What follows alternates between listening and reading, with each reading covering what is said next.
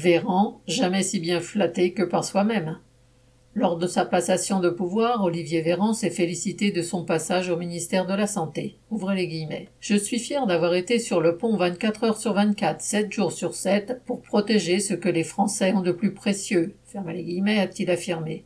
Il a estimé avoir tenu bon face à l'impensable et que c'est avec fierté, encore, qu'il quitte le ministère de la crise et du quotidien des Français. En voilà un qui n'a besoin de personne pour lui passer la brosse à reluire, il s'en tire très bien lui-même.